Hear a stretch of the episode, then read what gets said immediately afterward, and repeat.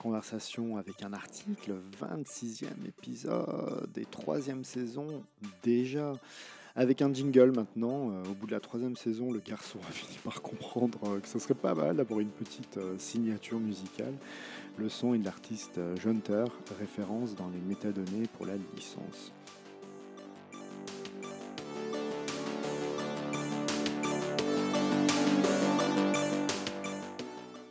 Le principe de ce podcast, je le répète depuis deux ans et demi maintenant, un compte-rendu d'articles scientifiques récents publiés dans une revue en sciences humaines et sociales. Petit aparté, je, devais, euh, je devrais être à Bourges euh, aujourd'hui pour l'anniversaire d'une copine, mais euh, j'ai le Covid sans symptômes, donc j'ai préféré par prudence rester chez moi, donc j'enregistre un podcast un dimanche matin à 9h. J'en profite pour souhaiter un joyeux anniversaire à, à Kaya. Aujourd'hui, je vous propose la lecture de deux articles, une fusion, comme dans Dragon Ball Z pour euh, celles qui ont la référence. Deux articles qui portent sur les discriminations dans les communautés euh, homosexuelles. L'un est plutôt focalisé sur les 19-25 ans et couvre un spectre assez large de la fétichisation raciale aux attentes euh, et atteintes corporelles. L'autre est focalisé sur la fétichisation raciale et permet d'apporter quelques nuances, précisions. Comme c'est l'un de mes sujets de, recherche euh, et vécu, euh, notamment la fétichisation dont font l'objet euh, les Arabes sur Grinder, l'application de rencontres gays, j'aurai un regard également sur la question. Le premier article a été rédigé par quatre collègues et s'intitule dans sa version raccourcie, parce que le titre est à rallonge, White, Tall, Top, Masculine, Muscular. Il a été publié en 2022 dans la revue Archives of Sexual Behavior. Je vous ai mis euh, toutes les informations dans les métadonnées du podcast parce qu'avec mon accent pourri en anglais, euh, vous n'allez rien retrouver. L'article vraiment intéressant fait d'abord une synthèse de ce qu'on sait des discriminations subies par les 19-25 ans dans les applications de rencontres euh, homosexuelles. les auteurs proposent ensuite des entretiens avec des personnes issues de minorités sexuelles aux États-Unis, les autochtones, les noirs, les arabes, les latinos, les asiatiques, les bi, les queers etc. Alors que sait-on de ces discriminations? Qu'en dit-on dans la littérature scientifique? Que résume ce premier article avant de livrer ses propres résultats? Il y a grosso modo six discriminations identifiées par la littérature scientifique.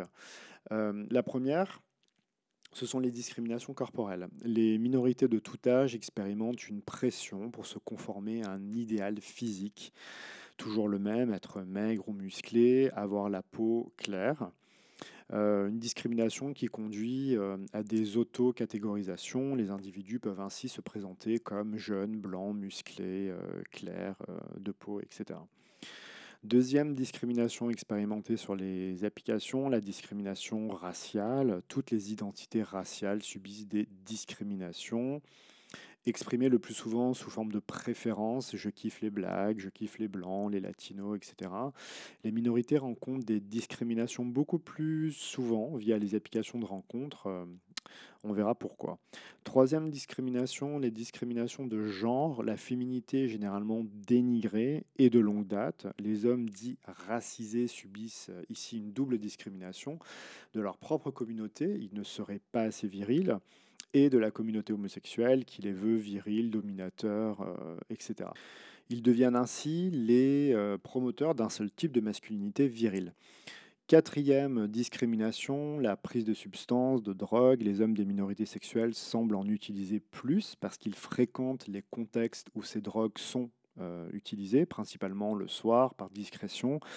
Ils peuvent également les utiliser pour juguler l'intériorisation de normes sociales de leur communauté d'appartenance, religieuse, euh, ethnique, raciale.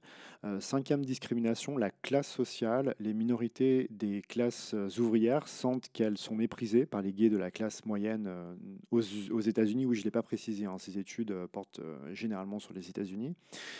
Des gays de la classe moyenne qui ont tendance à fétichiser ceux de la classe ouvrière, et les considère comme naturellement homophobes. Sixième discrimination, le VIH. Les hommes qui sont touchés par le VIH, sont depuis longtemps stigmatisés, comme aujourd'hui ceux qui prennent la PrEP, une stratégie de prévention qui permet d'avoir des relations sexuelles sans préservatif. Généralement, ces hommes sont considérés, je cite, comme des putes. Les auteurs de l'article passent maintenant à leur propre euh, étude une trentaine d'entretiens avec des personnes de 19-25 ans issues de minorités sexuelles aux États-Unis, des autochtones, je le répète, des noirs, des arabes, des latinos, des asiatiques, des bi, des queers. Grosso modo, 30 individus ont été interrogés sur des sessions de 2-3 heures, parfois plusieurs fois, à partir d'un prisme, euh, d'un regard intersectionnel. Par exemple, à une personne auto-identifiée comme euh, sud-asiatique queer, les scientifiques euh, ont demandé qu'est-ce que cela fait d'être sud-asiatique dans la communauté queer. Aucune question n'a été posée euh, directement sur la stigmatisation intracommunautaire. elle a émergé, cette stigmatisation, pardon, au cours d'entretiens sur les récits des vies des personnes, sur leurs préférences sexuelles, sur leur identité sociale. Alors quel résultat? Euh, comment on pouvait s'y attendre Les personnes au carrefour de plusieurs discriminations expérimentent les mêmes discriminations décrites juste avant avec des spécificités? Par exemple, sur la stigmatisation, j'arrive pas à le dire, euh, corporelle, les femmes issues des minorités de 19-25 ans euh, les hommes pardon, issus des minorités de 19-25 ans intériorisent les normes attendues, ce qui les conduit à l'autodénigrement. Un homme asiatique décrit ainsi combien il lui est difficile de faire des rencontres parce qu'il est gros, alors qu'on attend la maigreur et la docilité euh, d'un Asiatique. Sur la stigmatisation raciale, les personnes euh, noires interrogées identifient à la fois une forme de fétichisation sexuelle et de rejet dans plusieurs sous-catégories de la communauté homosexuelle. Par exemple, ils peuvent être fétichisés aussi bien par les personnes blanches, maigres, musclées que par les white chubs, les euh, obèses blancs. Euh, qui, ne, qui, ne, vont pas les reconnaître comme des membres à part entière de leur euh, sous-communauté, même s'ils sont euh, eux-mêmes obèses. D'où la tentation, par exemple, chez un latino de l'échantillon, de se faire passer pour un blanc. Au niveau de la stigmatisation de genre, de nombreux enquêtés assimilent la féminité à une position sexuelle, être passif, et la masculinité à une autre, être top, actif. Comme ils sont euh, recherchés pour certains attributs, la virilité des latinos, la, sauvagerie supposée des noirs, etc., ces hommes des minorités euh, peuvent performer leur genre. c'est quelque chose qu'on retrouve par exemple chez des latinos qui vont rejeter toute forme de féminité et éviter tous les espaces assimilés à la culture gay, la pride, les boîtes de nuit, etc., par discrétion pour éviter d'être repérés. Mais on le retrouve aussi chez des queers, parfaitement conscients de ces euh, enjeux de féminophobie, qui vont jouer au mec masculin, entre guillemets, pour accéder au corps de l'autre, pour l'exciter. On voit donc qu'il y a des dynamiques, des fluctuations dans l'adhésion à un programme euh, idéologique. Enfin, les auteurs euh, de l'étude n'ont pas identifié les autres discriminations liées au VIH pour des raisons simples. Les personnes de 19-25 ans sont en général au courant de ce type de discrimination grâce au travail qui est fait sur la santé euh, communautaire. Les auteurs concluent en montrant que les applications de rencontres augmentent les risques d'être confrontés à ces discriminations et euh, développent des formes de dépression chez euh, les minorités. Leur hypothèse un peu rapide, c'est qu'Internet est plus direct, plus anonyme, ce qui permet donc ce type d'interaction. Deuxième article synthétisé avant de donner un, avis rapide qui porte lui sur la fétichisation euh, raciale. Il est plus focalisé. Il a été rédigé par Laurence euh, Stacy et euh, Tekin D. Forbes et publié en 2022 dans la revue The Journal of Sex Research. Là encore, j'ai mis toutes les références dans les métadonnées du podcast. L'article porte sur une forme spécifique de discrimination sur laquelle les travaux de recherche se multiplient depuis une dizaine d'années et sur lesquels il y a aujourd'hui pas mal de ressources pédagogiques, des podcasts, des articles de journaux, des comptes euh, activistes. Euh, je vous ai mis euh, des références là aussi. Cette discrimination, c'est la fétichisation raciale qui est généralement peu définie. Les deux auteurs s'appuient sur la définition d'une chercheuse, Bugs, qui propose de la penser comme une idolâtrie mêlée de crainte qui va s'appliquer sur une partie du corps censée résumer une personne. Par exemple, pour les personnes noires, ce sera leur sexe, jugé a priori euh, proéminent, démesuré, pour lesquels ces personnes seront recherchées et euh, réduites.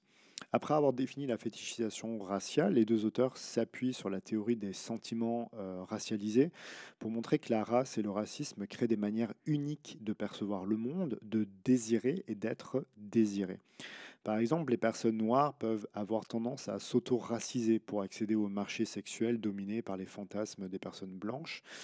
Euh, et ainsi euh, augmenter leur capital érotique. C'est une sorte de prime, comme le disent les deux auteurs.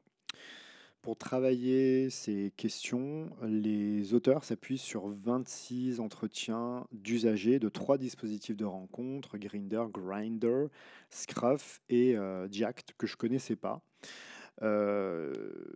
desquels ils ont extrait 858 captures d'écran qu'ils ont eux-mêmes réalisées donc. Euh, en parcourant des centaines de profils. Les entretiens ont été encodés euh, quant à eux plusieurs fois avec une confrontation avec la littérature sur le sujet pour faire émerger de grandes catégories comme euh, objectivation. Quelques résultats de cette étude. Alors, premièrement, dans les profils, le fétichisme est massivement et manifestement représenté par des personnes blanches qui considèrent les Asiatiques comme efféminés, dociles, les Latinos comme passionnés, romantiques, euh, non circoncis, et les noirs comme hypersexuels, masculins et forcément pénétrants sexuellement. Mais les Noirs fétichisent aussi ou s'auto-fétichisent. Une manière pour eux de renforcer, euh, comme je l'ai dit précédemment, leur capital érotique dans un espace euh, dominé par les attentes et les fantasmes euh, des personnes blanches, comme l'écrivent les deux scientifiques. Deuxièmement, les enquêtés évoquent un sentiment de déshumanisation, un sentiment d'objectivation accrue, notamment par Grinder et sa grille de visage qui fonctionne comme un catalogue de corps. Troisièmement, les enquêtés ont le sentiment de ne pas pouvoir créer des amitiés ou des relations profondes. Ces relations sont généralement enfermées dans un cliché avec des qualités génériques qui sont attribuées aux personnes euh, racisées, la proéminence de leur sexe, l'odeur de leur peau, euh, les imaginaires euh, associés à l'exotisme, des mille et nuits, etc. Quatrièmement, les enquêtés évoquent une nécessité de se conformer à ces fantasmes et ces clichés pour accéder à l'autre et à son corps. Mais si les euh, racisés fétichisés sont plus désirables euh, sur le court terme, ils bénéficient euh, moins de relations longues ou sérieuses. Leur capital s'effrite donc rapidement. Cinquièmement, les hommes blancs, maigres, musclés sont placés au sommet de la hiérarchie du désir, ce que nous avons déjà vu, tout comme les latinos. Sixièmement, les auteurs identifient une forme de racisme euh, discret qui ne correspond pas à la définition hégémonique ou générique du racisme, mais qui constitue l'une de ces manifestations, qui prend grosso modo deux formes discutées dans l'article. D'une part, la préférence raciale, qui va consister à exclure les autres sur la base de la race, par exemple je ne veux pas d'asiatique, no euh, black, no asiat, comme on peut souvent le lire sur les applications de rencontres.